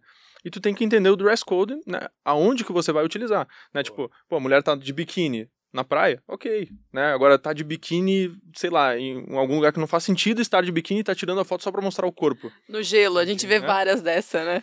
Que vai esquiar e tira gelo, foto de é, biquíni. É, exatamente. É interessante essa, essa análise. E, e uma coisa que você falou que eu lembrei, que você falou, né, eu falei, a gente valoriza bastante o corpo feminino, você também contribuiu com a inteligência. Eu me lembrei também de um estudo muito interessante, que o homem, é, quando ele quer um encontro casual, que ele não está nem aí do que, que vai dar, ele realmente vê a parte muito mais física do que qualquer parte intelectual. Ah, Mas, quando o homem está procurando uma mulher a longo prazo, Uhum. a parte intelectual é tão ou mais pesada do que a parte física. Isso, isso em, em- em artigos, né, para a gente entender o comportamento masculino. Então, me lembro desse artigo de uma revista de psicologia que mostrou a, a, a, a escolha do homem em relação a uma possível parceira para a vida. O fator inteligência contava muito. Tipo, isso é uma coisa que as, as mulheres não percebem, né, que acontece. Né? Então, muitas vezes, a forma com que você vai se expor lá também vai atrair determinadas coisas. Se você quiser atrair só homem para encontro casual, se expõe assim. Se, se você está numa outra fase, num outro mood, quer, você de repente quer atrair um cara legal para tua vida, para construir uma família tal, de repente é outra comunicação. Você você entra nesse lado íntimo assim da, dos seus clientes, pensar, cara, o que você quer? Você quer arrumar um, um namorado? Você está na, na pista? É, qual, qual é que tá a fase da sua vida? Você, você tenta entender a fase da vida para comunicar também ou é uma coisa puramente profissional do que ela quer de audiência? É, o meu público, ele já é mais voltado para o profissional, né? São pessoas mais maduras, né? Que no, no sentido profissional. né? Elas já atingiram um certo patamar e muitas vezes influenciado também pela questão do casamento, né? Tem filhos. Claro que eu já né, atendi solteiros, mas a questão toda é que normalmente esse não é o foco da conversa, né? Nunca uma cliente chegou para mim, e eu acredito muito pelo meu posicionamento, né? Chegou e, João, quero fazer retratos para colocar no Tinder. Nude Aí relacionamento. você abandona a carreira. É, Sensacional. então, é. E, e quando você considera, né, a gente fala do Tinder, né? É interessante que no Tinder a gente tem um, um índice gigantesco né, de, de, de rejeição feminina Sim. e um índice gigantesco de aprovação masculina. Né? Os homens curtem 65% das mulheres que vêm e as mulheres aí dão, match, dão curtida é menos de 0,5%. Sim. Então, quando a gente analisa essa estatística, a gente vê que a rejeição ela é muito comum para um homem. Né? A rejeição é um fato, o cara está acostumado, é, Uhum. faz parte da nossa natureza ser rejeitado. Né? Uhum. Tipo, é, faz parte masculino ser rejeitado. Afinal, quem decide que vai acontecer ou não é a mulher. A mulher que tem que se abrir, a mulher que tem que decidir quando vai ser, quando vai acontecer. Então, é, existe algum fundamento nessa evolução do comportamento masculino e feminino em relação ao tipo de exposição, já que a mulher decide, já que a mulher que faz o filtro, então ela pode se expor mais, porque quanto mais homens ela atrair, mais cardápio ela vai ter para decidir, cortar cabeças para ver realmente com quem ela vai ficar. Exi- Existe algum pensamento nesse tipo evolutivo? É, Se, se a gente parar para analisar o que está acontecendo hoje, né, ah, é muito o contrário do que seria o comum, né? Porque o homem era para ser mais inteligente, né? Como assim? No sentido de que, por exemplo, em relação à conquista, né? Teoricamente ele era para ser mais inteligente na conquista. Só que os jovens de hoje em dia, eles não estão indo por esse lado, né? Porque é um relacionamento curto, Mas, rápido. mas define inteligência. O que, que seria ser inteligente pra, nessa colocação? Só para entender o, o, o ponto que você pegou. Ah, ser inteligente na questão né, da sobrevivência, da questão profissional, dos negócios, Tá, tá, né, tá, ser tá, tá. inteligente em relação questões básicas da vida, né? Acredito que em relação ao básico mesmo, tu pega o jovem hoje, né? O jovem que está em busca só é, da pegação e tal, ele tá lendo alguma coisa? Provavelmente não, Não. a maior parte não. Né? O que, que ele tá escutando? Enfim, tudo isso define a inteligência para mim. Ah, Até o tá que a sim. pessoa tá escutando, o que a pessoa tá vendo, né? Sim, Os filmes que ela vê, né? Todas as referências. E principalmente na fase de formação do cérebro, né? E exatamente. Fase do caráter, né? Transformação do caráter. Claro que acontece muito antes, né? Com sete anos ali, tá já formando muito o caráter, né? Mas a questão é essa. É, tu perguntou do que está acontecendo hoje, né? Eu vejo que, por exemplo, assim, um dos símbolos que o homem usa é a força física. Ok, né? Tem que ser um símbolo muito forte, né? E é o símbolo do herói, inclusive, né? Do arquétipo do herói. Então, tipo, é um símbolo importante, né? Mas não pode ser só isso. Né? O homem não pode ser só forte, ele tem que ser forte e inteligente Sim. né? Ele tem que saber medir as coisas, né? O poder ele se trata disso, né? Então eu acredito que quando tu pega hoje, né, num- no- os relacionamentos eles estão de fato assim, o que que as pessoas querem? Um namoro que dura seis anos, cinco anos, oito anos, mas que a pessoa não evolui aquilo, né? Não se torna um relacionamento de fato duradouro, um casamento, né? Tu pega assim, é, os relacionamentos eles estão se esvaindo. Cada vez mais as pessoas elas querem essa distância, ficar com várias pessoas, né? Então, a, eu acho que isso moldou muito o homem atual, Sim. o jovem atual. Então, tipo assim, a maneira que ele se veste, ela determina muito do amadurecimento dele. Quando eu falo da bermuda, eu falo no meu Instagram, né? Homem, deixa de usar bermuda. Né? Jovem, deixa de usar bermuda, usa calça. Né? Por quê? Porque os adultos, eles Ô, estão... Lucas de bermuda. Mas ele tem o arquétipo do herói muito ele, ativado. ele né? levantou pra pegar uma calça na mochila ali. Eu não consegui Mas tu disfarçar. pega, se tu sai na, se tu sai, seja num aeroporto, num shopping, no trabalho, os homens eles estão se vestindo igual crianças de 10 anos. Sim, entendi. Entendeu? entendi. É um reflexo da questão interna, do amadurecimento, né? Porque eles não estão maduros o suficiente, né? E aquilo reflete na roupa. Como que é essa? O chat é pior ainda. É, e- e interessante essa questão né, da, da, da vestimenta, talvez é, possa. Né, tinha um, um, um rei muito interessante, essa história, é, eu sempre gravei essa história é, baseado aí nessas interpretações. Tinha um, um rei que ele chegava nos lugares onde ele reinava ele não perguntava como estavam as pessoas, ele perguntava quais eram as músicas que essas pessoas estavam ouvindo. Que aí ele sabia como estavam as pessoas. É mais ou menos isso que você está falando com a vestimenta, né? O que você está vestindo para a gente entender o que está rolando. E a gente também vê os homens né, eh, se vestindo cada vez de uma forma mais feminina também. Talvez a gente vê uma, uma diminuição do dismorfismo sexual. né? O K-pop aí.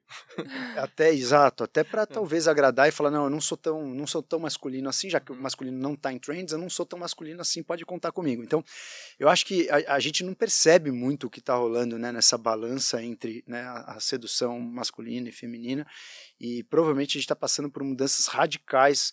E uma coisa que você falou dos relacionamentos, que eu, eu fico colocando em pauta, é, perguntando, será que isso também não é o excesso de oportunidades que poderiam ser interessantes, porque assim, quando você compara os animais na natureza, uma arara, ela fica praticamente a vida inteira com outra arara, casada, porque se ela separa dessa arara, é um caos para ela achar outra arara tão Sim. legal quanto, é um uhum. caos porque ela vai ter que deixar de pegar comida para ir procurar uma arara que esteja sozinha, nenhuma arara está sozinha. Então assim, o custo de você substituir o parceiro, quanto maior ele for, menos você vai separar desse parceiro. Hoje diminuiu esse custo. Você entra no Tinder, você conhece um monte de gente. Você está no Instagram, você recebe um monte de proposta. Se você está ah, chateadinha no Instagram, Dona Lide vai lá, posta o biquíni. Como ela acabou de falar. Não, não, não você.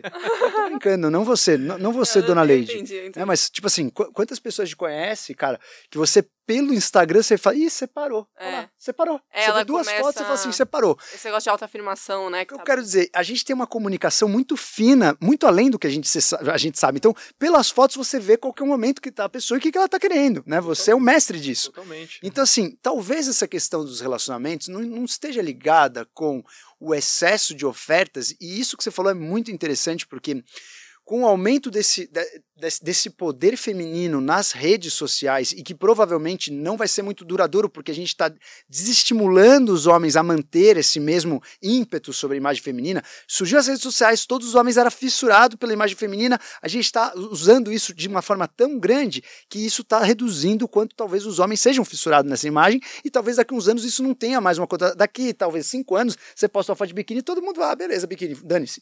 Então assim, será que a gente não está passando uma fase de transformação nesse sentido, aonde por enquanto temos um excesso de ofertas e procura, o homem completamente é, desestabilizado nesse jogo que ele não sabe como jogar e a, a mulher realmente conseguiu surfar essa onda. E talvez o, alguns homens no desespero, né, gastando grana e provando aí coisas que tem, postando carros, etc, tentando fazer parte da dança. Então, o que, que você considera que esses relacionamentos que estão ruindo, o, o quanto as redes sociais talvez contribuam, contribuam com isso para ser realmente uma opção que ajude as oportunidades a baterem na sua porta e ao invés de você ficar com a sua mulher, você olha outra oportunidade. Isso vale para homem e para mulher, mas ao invés de você ficar com a sua mulher, você olha a oportunidade do lado e aquilo atrai mais do que você ficar num relacionamento sério. O quanto que isso é culpa dessas redes sociais? É, se você utiliza uma, qualquer ferramenta da forma errada, acabou, né? Tu comentou uma coisa muito boa. E na verdade, assim, tu pega 100 anos atrás, como que era? Né? Não sei vocês, mas meu avô viveu com a minha avó até o final da vida e Sim. teve 14 filhos. Né? então, Era tipo, muito comum isso. É completamente diferente, né? É. Justamente porque tu pega, um, sei lá, uma pessoa 150 anos atrás, ela vivia afastada da cidade, né? Tinha só a mulher né? Não, não, não via outras mulheres, porque só trabalhava e via a mesma mulher sempre, né? Então, essa questão de você olhar outras mulheres... Ainda bem que o Marquinhos tem Instagram.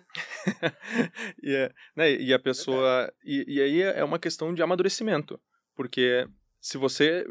A questão toda é o ser humano domar o lado bicho dele, né? E para mim, tudo isso é desestabilização simbólica, onde você perde o significado de tudo. Então, tipo assim, casamento perdeu o significado né, é, é o que eu tava comentando antes, né? Tipo assim, as pessoas elas namoram achando que é casamento. E na verdade não é. Por quê? Porque uma coisa perdeu o significado. Né? E quando você perde o significado daquilo, é aí que. Né, é, isso. é isso uma desestabilização simbólica, né? A função do artista é estabilizar os símbolos. O artista ele deveria estar tá fazendo isso. E o que está acontecendo é justamente o contrário. Como o artista vai estabilizar o casamento? Ah, através da imagem. Através da imagem, através da música. O famoso ele quer descer o sarrafo na galera.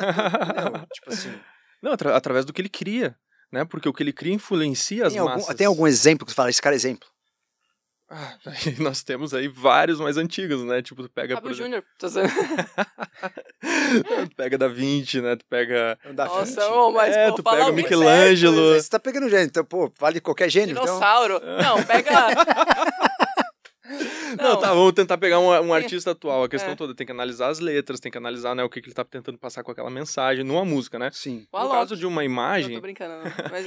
por exemplo, seria completamente diferente. Eu, o que eu tô tentando fazer com os meus retratos é estabelecer, né, estabilizar certos símbolos, né? Além de mostrar estética, passar uma mensagem simbólica, né? Porque, por exemplo, você sabe muito bem que eu poderia estar tá fotografando uma pessoa ali e fazer um ensaio sensual. Sim. Entendeu? Só que então, tipo assim, eu utilizo, né, da minha criação para trazer um pouco de estabilidade do que eu acredito ser o correto, a verdade, tá. né? Mas aí, né, é o que a pessoa vai observar, né? A questão da música, a mesma forma, qualquer tipo de criação. A questão toda é que, por exemplo, assim, o artista ele tem essa essa habilidade de ser um influenciador. Né? Então, sim, tu pega sim. assim um ator de Hollywood. Eu concordo plenamente. Um ator de Hollywood vai falar um negócio política e você vai apoiar porque ancorou na imagem óbvio, dele. Óbvio, Entendeu? óbvio. Então é Você justamente. considera o cara um herói, uma autoridade. tipo Exa- assim. Exatamente. é. Então, mas aí não tem nenhum exemplo, tipo, estamos sem esperança no mundo. Não, acredito que tem exemplos.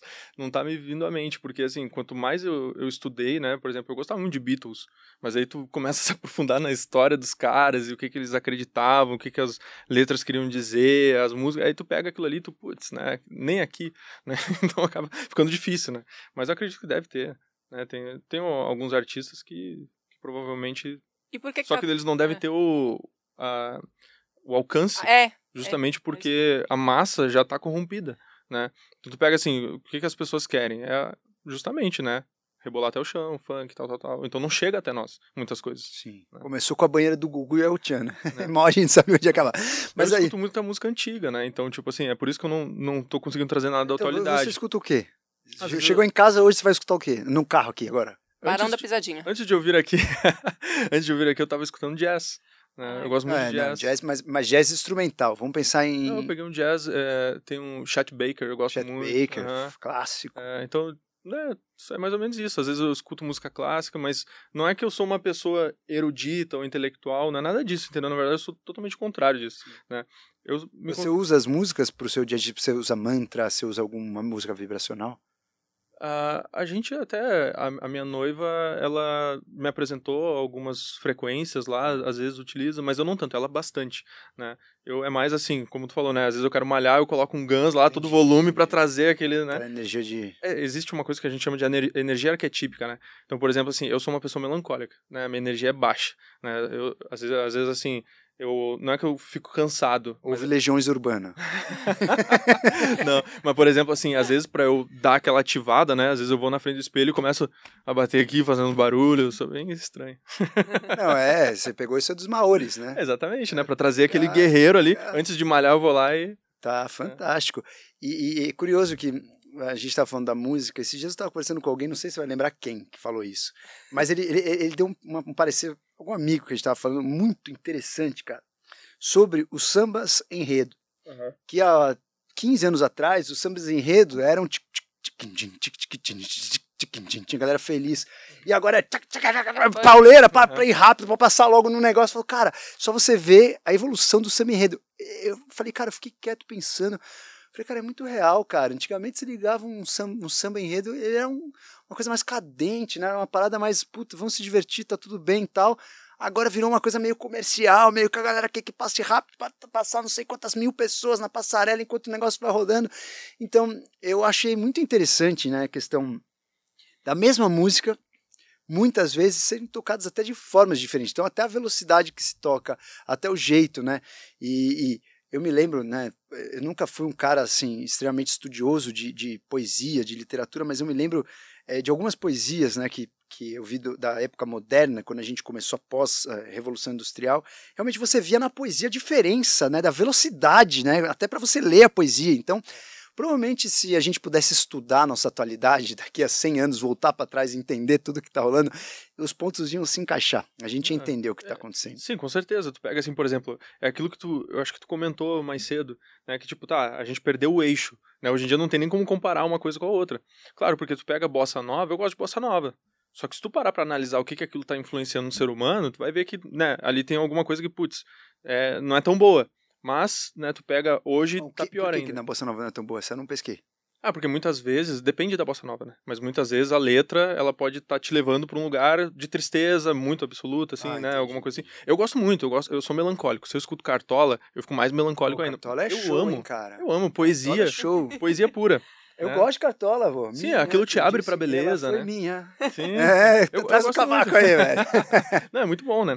Só que daí se tu pega, por exemplo, comparado com as músicas anteriores, tu vai ver que vai acontecendo né, uma decadência, comparado, se a gente comparar. Eu não sou um grande estudioso da música, mas se a gente conseguir analisar, né, até em nível técnico, em nível melódico, né, em nível de várias formas, tu vai conseguir ver que tem essa decadência que tá acontecendo. Tá. E aí tu pega hoje o que que tá acontecendo, aí vem a internet e tal, agora metaverso. Né, tu acredita que isso aí vai ser o quê? Vai ser né, algo bom ou ruim? Provavelmente vai afundar mais ainda o ser humano para se descolar da realidade. Nossa, total. É tudo essas coisas que têm acontecido, tudo é uma forma de descolar o ser humano da realidade. Sim. Entendeu? Tu vai se afastando daquilo. Né? Então, por exemplo, tu vive num mundo da imaginação. Quando você pega uma música como uma bossa nova, ou quem sabe uma sofrência e tal, não tem nem como comparar as duas coisas, mas tu pega, por exemplo, a pessoa, muitas pessoas vão ficar afetadas porque elas justamente estão vivendo aquele mundo da imaginação, onde ela traz aquilo para a vida dela que não representa nem um, nem um por cento da realidade. Entende? Então, tipo assim, ela traz aquilo pro casamento, ela traz aquilo pra vida dela, ela traz aquilo de todas as formas, pra maneira de se vestir, pra maneira de se portar, né? É isso que acontece. Mas talvez isso seja importante para nós que vivemos o mundo real e estamos degustando do mundo virtual. Uma pessoa que só nasceu no mundo virtual talvez não sinta essa diferença, sacou? É, a questão toda é justamente a gente educar da forma certa, né? A, a criança que nasceu agora. Mas, assim, eu sou totalmente a favor da tecnologia, né? O metaverso, acho mal da hora, né? Já penso, eu como artista, como que eu posso utilizar o metaverso? Sim. Só que tu sabe que vai ter gente que vai ficar presa naquilo, vai ficar Não, vendo total, pornografia, vai ficar que nem um total. zumbi. Tu sabe que isso vai acontecer. Total, total. É. Mas, por exemplo, uma pessoa que é, vai, uma pessoa que está tetraplégica num hospital, de repente pode ser uma super solução para a realidade. Nossa. O lance é, depende muito, né, qual vai ser a nossa vida presencial, se ela teria uma capacidade de ser melhor que a virtual, porque a partir do momento que, vamos imaginar que amanhã o mundo presencial tá tão contaminado, tá tão um monte de coisa, que às vezes a pessoa que nasceu no mundo virtual se diverte tão ou mais do que uma pessoa que viveu no mundo presencial. É, parece louco a gente pensar isso, porque para nossa realidade o mundo presencial é fantástico. Você vê um pôr do sol, você molhar a tua canela no rio.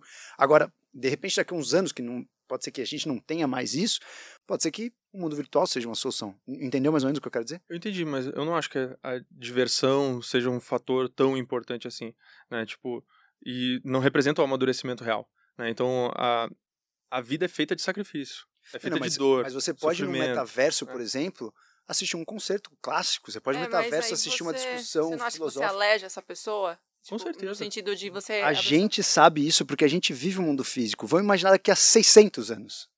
Não, aí pessoa tudo bem, aí no é outra galera. Uma pessoa que só vive. É a Matrix. Uma pessoa que, que nasceu Né? assim. Uhum. Ela nasceu assim. E imagina todos os rios poluídos. Imagina que não tem mais pôr do sol. Tipo assim, parece louco pensar isso. Eu tô, eu tô fazendo vocês saírem da casinha. Porque, Não, cara, mas é a Matrix, isso é, é, o, pri- Isso. é o conceito da Matrix, só que, claro, aqui é o ser humano colocando Mas o outro ser humano vai viver chegar isso. nesse nível? Não sei, mas a gente viveu, a, a gente tá vivendo a transição. Então, pra gente é mais doloroso. A pior coisa não é, tipo assim, é o que eu sempre falo, eu comparo com um cachorro, né? O cachorro que só come ração, ela já dá risada. O cachorro que só come ração, ele não sente falta da comida. Uhum. Agora, dá um, passa o final de semana na praia Filé dando pra ele. comida pra Dá um ele. franguinho pra ele. Ele vai chegar segunda-feira não vai querer comer ração. Sim. Então, o que eu quero dizer com isso? A criança que nunca presenciou um pôr do sol real, a criança que nunca nadou num rio, a criança que nunca eh, se lambuzou na lama, pra ela isso não faz diferença. Mata todo mundo e faz um monte de robô já.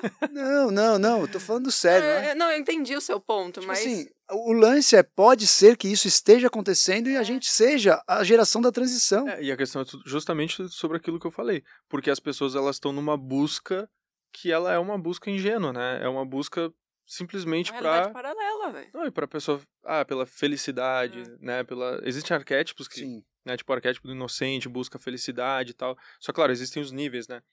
É, mas assim, elas estão nessa busca pela felicidade desenfreada. Não é nem a felicidade o nome certo. Prazer. Uhum. né? O prazer desenfreado. Por isso eu visto na pornografia, tem gente que viciada nas drogas e tal. E o metaverso vai ser da mesma forma, porque ela tá buscando só o prazer. E acaba que justamente esse prazer que afasta ela da realidade, né? É, mas aí a gente tá pensando e focando nas pessoas que vão usar o metaverso só para prazer. Mas você pode usar para fazer uma compra no supermercado, você pode usar para ir no banco, você pode usar para várias outras coisas, né? O lance é Aí é outra história. Realmente existem as pessoas que vão viver dessa filosofia hedonista e que realmente elas vão buscar diminuir a dor, aumentar o prazer e aumentar a felicidade delas buscas de, de prazer. O lance é, muitas vezes, essa é a melhor solução quando essas pessoas talvez não tenham capacidade, né, no, no sentido até às vezes de oportunidade, de buscar outras formas de felicidade ou de entender que felicidade está em você realizar algo e não você sentir um prazer. Então, assim, é muito uma questão filosófica, é, a- a- até qual é a sua missão aqui, né? Se você acha que a sua missão é só sentir prazer. Isso tem acontecido muito. Pessoas que têm um- uma super capacidade de fazer acontecer, de fazer mil projetos, de, eh, às vezes, fazer empregos e, e fazer um- um- alguma coisa grandiosa no sentido de melhorar a humanidade, mas não, elas querem viver para tomar o drinkzinho do final de semana, prazer, ouvir a música e estar no iate no final de semana. É uma escolha. Mas o problema é que muitas pessoas, a gente aprendeu a, a nossa valorização do que é sucesso de uma forma completamente ligada aos prazeres. Então você não vê uma pessoa de sucesso, você não olha uma pessoa realizada que, né, tipo assim, a pessoa é super feliz, mas realizada, só que ela não tem o padrão do que a gente definiu como sucesso, você não olha ela como pessoa de sucesso, as pessoas não olham ela como pessoa de sucesso. Então ela vai se inspirar na pessoa que buscou o prazer e que tem um sucesso baseado naquele pensamento dela e não no que deveria ser talvez um mundo ideal, platônico que a gente imagina, entendeu? É, tu, tu já assistiu o Rei Leão? Ah, o, o, desenho? Do nada, né? Dele, né? Tipo não, não, porque, cara, eu assisti. Não, não, não. Eu assisti, cara, ó, vamos lá. Eu, eu, eu não, eu não sou me cara. vejo ele assistindo o Rei Leão. Não, eu, eu assisti o Rei Leão, eu assisti, chorei pô, tudo. Pronto. Simba, não é Simba? É, pô, Simba. Simba. Não, tá, deixa, deixa eu fazer uma, uma, né, uma leitura simbólica aqui para compreender, né, o, mais ou menos o que você falou e o que é essa busca desenfreada pelos prazeres, né? E como a gente se engana com isso até nas coisas que a gente assiste, né? Então, por exemplo, Rei Leão. Então, nós temos ali o Simba, né? Ele tem a jornada do herói ali, né? Aquela representação do herói. E a primeira coisa que nos é mostrada é o que ele quer, né? Não sei se vocês lembram, mas a primeira música é aquela o que eu quero mais é ser rei, né? Então ele quer ser rei. Já é mostrado, né? Logo no início do filme, né? Então você já começa a ter o uma, uma certa empatia pelo pela busca, pela busca, pela ambição dele, né, pelo desejo dele, tu tem justamente essa empatia com esse herói que vai ter a jornada dele. Aí logo em seguida nos é apresentado o vilão, né, que é justamente é, faz parte dessa jornada, né, que é o tio dele, o Scar, né? E esse vilão ele gera três problemas. Isso acontece com nós na nossa vida, tá? Ele gera três problemas, que é um problema externo, um problema interno e um problema filosófico, que é o que você estava falando. Né? O problema externo que o Simba sofre é o quê? Aquilo que ele pode ver. Né? Então ele vê o quê? A morte do pai dele, Mufasa. A Mufasa morre na frente dele. O problema interno é aquilo que ele sente, culpa. Então ele se sente culpado pela morte do pai dele porque ele não sabe que foi o tio dele. E aí ele vai embora. Quando ele vai embora, acontece ali o problema filosófico. O problema filosófico do Simba é um problema de autoimagem. Ele perdeu a identidade. E a gente consegue ver isso, só que é muito sutil e a gente nem percebe a primeiro momento, que é no Hakuna Matata. É a parte mais alegre do filme. Ele encontrou o Timão e o Pumba, que é um javali, um suricate, tá cantando lá na Hakuna Matata, mó feliz. Eu, eu gostava muito dessa parte do filme, ficava, nossa, que, que né, que ó, os, seus, os seus problemas você deve esquecer. né? Ó, Hakuna Matata, os seus problemas você deve esquecer, né? Esquece os problemas, vive só pela alegria, só pelo viver de agora, vida hedonista, né? E aí tá, ele vai comendo inseto, mas na verdade é um leão, ele é um leão, ele devia estar comendo o javali e o suricate, né? E não os insetos Sim. com ele, mas eles treinaram ele para isso. E ali ele perde completamente a identidade. Esse é o problema filosófico. Até que surge um guia, parte da jornada do herói, né? O guia ali é o Rafik, o macaco. Tá. E o macaco dá uma cajadada na cabeça dele e chama ele, né? Ele começa, na verdade, é, o macaco dá a cajadada, foge, né? E ele vai atrás do macaco. Quando ele vai atrás do macaco, ele começa a entrar numa floresta, né? Uma floresta que ele vai ficando baixinho ali, né? Ele tem que se abaixar para passar pela floresta. Representa justamente essa entrada pro inconsciente humano. Até que ele chega num lago e o macaco fala para ele olhar para o reflexo do lago, né? O lago normalmente ele reflete justamente o nosso inconsciente, né? Ele reflete quem nós somos. E o Simba ele olha para o lago e ele vê a figura, a figura vai mudando aos poucos. Ele vê a figura dele mais velho, como se fosse ele maduro e depois acontece um fator místico, que é justamente né, um fator cósmico ali, surge o pai dele no céu, nas estrelas. E quando ele percebe né, quem era o pai dele, quem é ele, é aí que ele consegue se conectar com algo a mais. Né? Esse guia foi fundamental para ele, né, que é o macaco. Sim. O que, que eu acredito? Que nós, né, você, você né, qualquer tipo de profissional, qualquer pessoa que tem uma influência seja Anitta, seja qualquer um, ela tinha que justamente agir como esse macaco. Né? Ser o guia dessas pessoas que estão presas nesse problema filosófico. Então a questão é justamente essa, né? Beleza, a pessoa está presa ali, só que tem pessoas que podem tirar ela dali e levar ela para um lugar realmente, né, mais próximo da realidade. Entende? E ali ela vai se encontrar, porque tu pode ter certeza. A pessoa está em busca da felicidade ali, Hakuna Matata e tal, mas existe um grande vazio na alma dela né? E tem várias vezes no, no filme que mostra isso, né? Onde tá o Simba olhando para as estrelas, aí tá o, o Timão e o Pumba olhando, e aí o Simba diz assim: "Ah, meu pai dizia que as estrelas são a representação dos reis que já se foram". E aí o Timão e o Pumba começam a rir, né? E aí eles falam: ah, não, aquilo ali são só gases. Porque eles não conseguem enxergar além. Eles estão chegando aquilo só da maneira física. Né? É nisso que eu acredito, né? Que Mas tem, tem como um a gente ponto. levar a pessoa. O macaco não tem conflito de interesse com o leão. Se o leão simplesmente.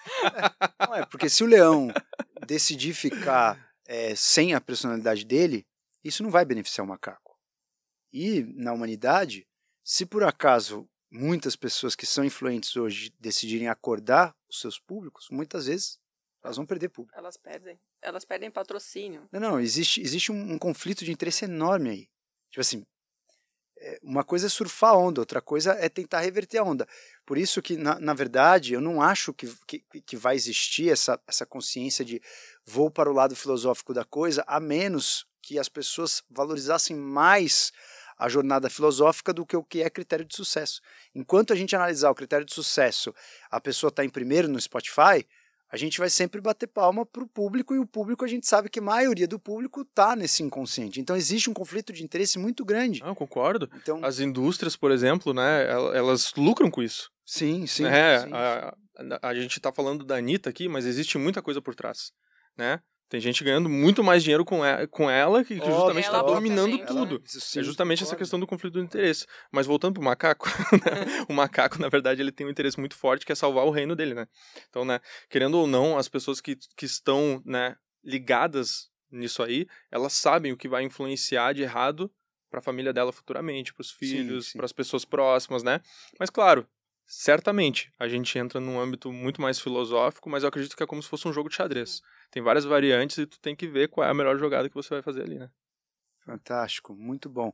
E, e quando você vê isso né, num, num futuro, você teria algumas dicas práticas aí para as pessoas que você acha que não seria interessante cair nessa mensagem, talvez não tão positiva? Olha, eu posso dizer o, o que funcionou pra mim, né? E eu, eu não tô fazendo.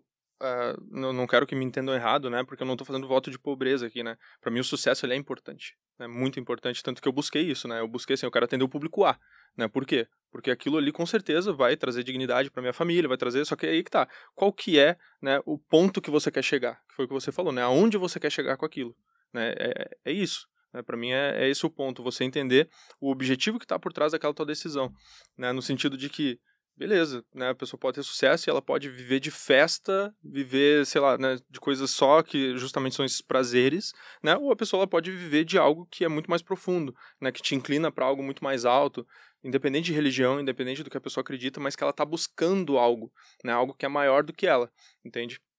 Porque justamente a gente falou ali da, da fumaça, né? Para os antigos, o cigarro ele ia ser uma grande ofensa, porque tu tá trazendo a fumaça para dentro, né? Então tu tá se engrandecendo, né? E eu acho que esse é o problema. A gente não pode se engrandecer, né? Tu tem que justamente buscar algo que seja maior que você, né? E você crescer dessa forma. Se tratando da imagem e do lado profissional, a minha dica seria essa: você como profissional, você se ver como guia e não como herói. Entende? Porque a maioria dos profissionais se posicionam como herói. Aqui no Brasil mais ainda. Exatamente. Mais ainda. Mas não, tu tem que ser o guia, tu tem que saber para onde você tá levando as pessoas e claro, isso tem que ter um objetivo, né, que, enfim, seja bom para elas. Sim. Eu me lembro de um gráfico, cara, que fizeram é, em relação a vários países, que o eixo horizontal do gráfico era competência Sim. e o eixo vertical era autoconfiança. Né? Então, quanto mais competência você tinha, mais para a direita do gráfico você tinha. Quanto mais autoconfiança você tinha, mais para cima do gráfico você estava. O Brasil, cara, estava no comecinho do gráfico, tipo, zero competência, isso no mercado financeiro. Né? Obviamente, a gente tem pessoas muito competentes, mas nesta pesquisa, muitas pessoas que não eram competentes, mas autoconfiança, cara, lá em cima. Você olha nos Estados Unidos, a galera tudo para direita, mais baixo que o Brasil a confiança, sacou? Engraçado Cara, isso. mas isso justifica também o que a gente tem um fenômeno também na rede social, que às vezes a pessoa ouviu de orelhado uma coisa e no final de semana seguinte já tá palestrando. É. Então, assim, e- e- isso é um, é um fenômeno Ela, né, do ela, Brasil. ela né? parece mais do que ela é, né? Não, não, É. é, não sei se aqui ainda rola muito isso, né? É, de- eu, eu falo muito isso, né, que você tem que parecer ser, Sim. Mas você tem que ser. Mas tem que ter o Sim. equilíbrio ali, né? Porque tem muitas pessoas que é justamente assim, a pessoa é extremamente competente, mas ela não consegue alcançar o que ela quer. Ela não consegue vender, ela não consegue, né, chegar nas pessoas certas, Isso é muito justamente comum. porque ela não parece ser. Sim. Né? Então esse parecer ser, Porque ele é ela importante. gastou tempo sendo. Exatamente, ela gastou tempo sendo e agora precisa de um profissional para fazer ela parecer. João! Aí, ó, propaganda. Você, você comentou uma coisa interessante, né? Do, do, quando, quando você falou assim, eu poderia tirar fotos de mulheres né, sensuais e não faço. Eu me lembrei de um fotógrafo muito interessante que eu, eu seguia ele um tempo no Instagram, que era o Henrique. Cara, era muito curioso, porque ele postava as fotos que ele tirava de algumas mulheres, e às vezes eu entrava no Instagram da mulher, porque eu, eu comecei a ver as fotos tão, tão interessantes que o cara tinha uma capacidade de transformar uma foto que possivelmente era erótica, numa foto muito bacana, um pouco erótica, mas muito bonita. E aí eu entrava no Instagram da mulher, via as outras fotos completamente vulgares, e a que esse cara tirou não era vulgar, cara. Muito bom. Mas muito louco, porque eu, não, eu, eu fiquei tentando, né? Eu sempre fui muito curioso, observador, para tentar objetivar uma coisa, para poder aprender, né? Então, eu fiquei tentando, cara, entender o que, que ele fazia, qual era a mágica que ele fazia, que as fotos dele não eram vulgares e as outras fotos eram vulgares. Cara, eu nunca descobri. Existe algum, algum critério, assim, que você vê, cara, por que, que essa foto é vulgar? E o Uhum. cara, tipo assim, o cara tirou, a, a mulher tava de lingerie, do mesmo jeito. Só que as fotos que ele tirava, a mulher não tava vulgar. E as fotos da mulher com outros fotógrafos de lingerie, cara, eram todas vulgares. É, muitas vezes é aquilo que a gente falou, né? O que que tá mostrando ali, né? Às vezes tá, tipo, tá mostrando mais as formas, né? Dependendo da luz, o que que a luz tá É a evidenciando. luz, o olhar, cara, não sei. o olhar, exatamente. Aí tem uns outros que é tipo assim, ah, a mulher só, né, sei lá, rebolando ali, né? Então não seria diferente.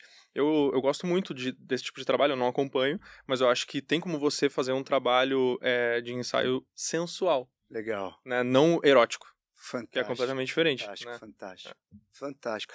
E, e- e existe algum, algum, alguma questão assim, objetiva que você fala, cara, tem que aparecer três quartos? Existe alguma fórmula ou não? É feeling. Não, tem, tem a, a parte técnica, né? Tem muita técnica, né? Composição e tal, regra dos terços, né? Composição áurea, tem várias coisas. Mas eu não uso nada disso. Você vai no feeling. eu vou no feeling, né? Mas tem várias coisas, eu aprendi isso, né? É que nem na questão da luz, eu aprendi a utilizar quatro luzes, eu só uso uma, né? Porque foi a luz que eu mais gostei. Né? Às vezes eu uso duas luzes, mas normalmente eu só uso uma. Tá, Então é, é uma questão, né? De você vai adquirindo o modelo, né? De, da forma. operandi. É, exata forma de você A gente trazer. fala, a gente, só finalizar mais, a gente falou aqui muito de mulher, mulher, mulher vulgar. Os mas e os homens? Mas os homens ficam. Qual é a Ah, tem, tem uma coisa interessante na lei que você levantou. Porque a gente está falando em questão de leitura né, das pessoas, o que passa, né? Qual é a mensagem que passa aquela imagem? A gente sempre falando aqui, é, considerando né, homens basicamente héteros e mulheres héteros. Mas uma coisa muito interessante é que homens homossexuais eles têm uma sensibilidade muito grande de entender a leitura energética da situação por um motivo, né? Que eu, eu observei muito, eu tenho muitos amigos que é, me mostraram assim de uma forma é, aleatória, de uma forma natural, é, a questão energética dos homens. Né? Alguns amigos homossexuais me mostraram como eles fazem uma leitura de um homem que teria compatibilidade com ele. Porque é o seguinte, quando você vê uma mulher, você parte do princípio que existe uma mulher e um homem, então existe lá polo positivo, polo negativo, energia masculina e feminina. Mas quando você tem dois seres do mesmo sexo, você tem que ler a questão energética, você tem que entender qual é a polaridade que vibra aquela pessoa naquele momento. Então tem homens que são homossexuais e são com energia mais femininas e tem homens homossexuais com energias mais masculinas.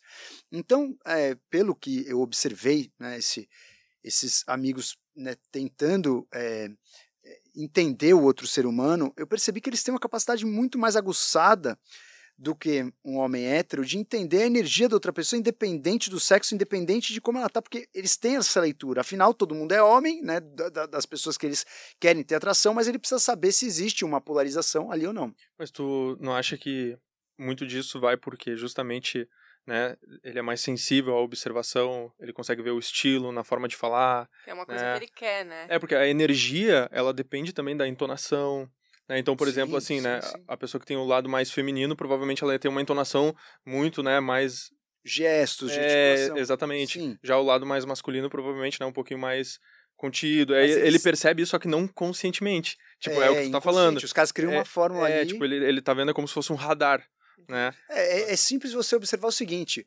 o homem homossexual ele bate o olho no cara e sabe se é homo ou hétero. Às vezes o hétero não sabe. Sim. Você entendeu? Tipo, ele tem uma leitura muito rápida. É. E eu, eu acho. tenho um amigo que, que eu convivi com ele seis anos sem saber que ele era.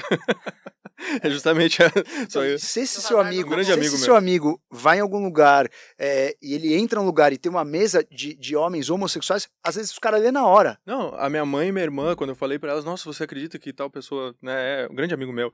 Aí elas, eu já sabia. né? E eu, Nossa. nossa, não me É, falaram. porque o homem tem uma leitura mais. O homem heterossexual tem uma leitura um pouco mais grossa disso. É, e, e ele é, e ele tem a postura assim que não parece, sabe? Sim, sim. Né? Então, mas isso talvez não seja uma- um treino, porque você não tem como se basear no sexo em si. Né? Você, não, você não olha se é homem ou mulher. Você olha um homem e você tem que ler. É a ele. energia. É, hoje em dia tudo mudou, né? Tu pega assim, por exemplo, nos anos 70, 80, o que que definia muito o homem? Tu pegava ali Arnold Schwarzenegger, Stallone, Uhum. naqueles filmes de ação, né? Hoje tu tem o Harry Styles lá, né, vestido parecendo uma mulher, mas ele é mal pegador. então, tipo assim, a gente não tem um eixo, como tu falou, né? Não tem como definir. Mas nos anos 70 isso já começou. A, foi nos anos 70 justamente que começou a modificar isso. O Fred Mercury, glam rock, Isso, Kiss, isso, não sei o que. é, Lá que isso começou é- o homem, né, ficar mais comum, cabelo comprido, que até Sim, antes não era. sim, Então, assim, aham. talvez lá foi o começo aí dessa, dessa questão que o homem começou a exacerbar a energia feminina também. É que tu pega, por exemplo, Elvis, Beatles não tinha. o Era Elvis um muito- pouco, o Elvis tinha um gingado Ele e tinha tal, um né? amante ali, mas ele tinha muito do rebelde, só que ele ainda conectava muito essa energia masculina. Nossa, eu acredito. achava muito É. feminino. Você achava É. Eu acho o jeito. É, pega um elevador com o Elvis pra você ver. Mas antes da gente. Não, É, não, ele vai Não, não, não, calma, calma, calma. Eu vou fazer uma pergunta antes dele Tá me analisar. Se você pudesse dar um conselho pra galera que, que, que quer ler melhor as pessoas, já que você é um mestre do retrato, que você tem essa leitura da pessoa e você vai fazer uma imagem, que é uma imagem 2D, ter uma leitura de um ser, né, foi a sua especialização na sua vida. Existe algum conselho que você dá para as pessoas que querem ter uma leitura melhor das outras pessoas? Tipo assim, cara, começa por aqui, treina isso, é, pega um feeling nisso ou evita isso. Existe alguma coisa que você pode ajudar? Eu- Eu acredito que o amadurecimento, né? o amadurecimento do olhar, né? Porque é justamente aquilo que eu falei. É, sabe quando tu tem aquela primeira impressão da pessoa? Né? Essa primeira impressão é justamente né, por causa da roupa que ela tá vestindo, do porte dela, né? Só que a gente não pode levar em consideração essa primeira impressão. E pra mim isso foi um fator muito forte de amadurecimento. Nossa, eu levo muito. Ao ponto de que, o que que acontece? Você leva muito? A primeira impressão? A primeira impressão ah, da eu fico, importância. Ah, entendi. fico matutando isso. Sim, tu- tipo assim, a pessoa chega e tu, É. putz, não gostei. É, ou sim. gostei, ou não sei o quê. É. Só que, na verdade, eu acredito que o amadurecimento, e isso é uma das coisas que eu acho que as pessoas poderiam levar e mudaria muito a vida delas, é tu pensar da seguinte maneira. É, a maneira que você se veste, a maneira que você se porta, ela importa. No sentido da mensagem que você vai passar. Mas as outras pessoas que chegam, tu não pode julgar e determinar elas pela maneira que elas estão se vestindo, pela maneira que elas estão se portando, Tá. justamente porque muitas vezes essa pessoa não está acordada para isso. Entende? Então, tipo, a minha função, uma das minhas missões aqui é justamente pegar essa pessoa e mostrar para ela, olha, né, muitas vezes tu não tá passando a mensagem correta e tal, né, tu tá indo para tal lado, lá, lá, mas eu acho que isso aí seria um fator determinante de amadurecer o olhar da pessoa, porque tu convive com você mesmo o tempo inteiro. Então, tipo, a pessoa vai estudar em casa, ela tá estudando de pijama, não vai ser a mesma coisa se ela estiver estudando bem vestida, É, entendeu? Então, eu acredito que essa é a maior dica. Ó, mude você, para de olhar para os outros, mude você, né? E é isso, entende? Você vai estar convivendo com você mesmo. Isso aconteceu comigo, essa mudança. Né? Tipo, eu mudei a minha forma de me vestir, de me portar, e acabou mudando internamente também. Né? Foi uma coisa que foi se moldando, esculpindo, né? É, concordo muito, não existe ficar de pijama em casa. É. Eu concordo plenamente. Pijama é. a- Acordou, tirou, né? Mas é muito real isso. A energia É. muda completamente, Muda. a exexeção muda, a, a seriedade com que você encara aquilo como um trabalho muda. Exatamente. Você queria perguntar alguma coisa? Não, quero saber do, da análise. Pô. Tô curiosa. Você quer tentar primeiro não? Não, não, não. Eu, ele vai falar e então eu vamos dou direto o pro mestre. E aí, qual é a análise do meu arquétipo, ou dos meus, os subarquétipos? É que Manda cê- ó, deu pra conhecer bem ele aqui esse papo, hein? Eu? Deu, deu, deu pra É. conhecer bem. Não, pe- pelos teus interesses aí é que tá, né? Uma coisa é o que a pessoa busca e outra coisa é que a pessoa tá transparecendo. Né? Então, pelos teus interesses, eu diria que tem muito dessa questão do mago, que representa a transformação, transformação interna, tanto a transformação interna como a externa.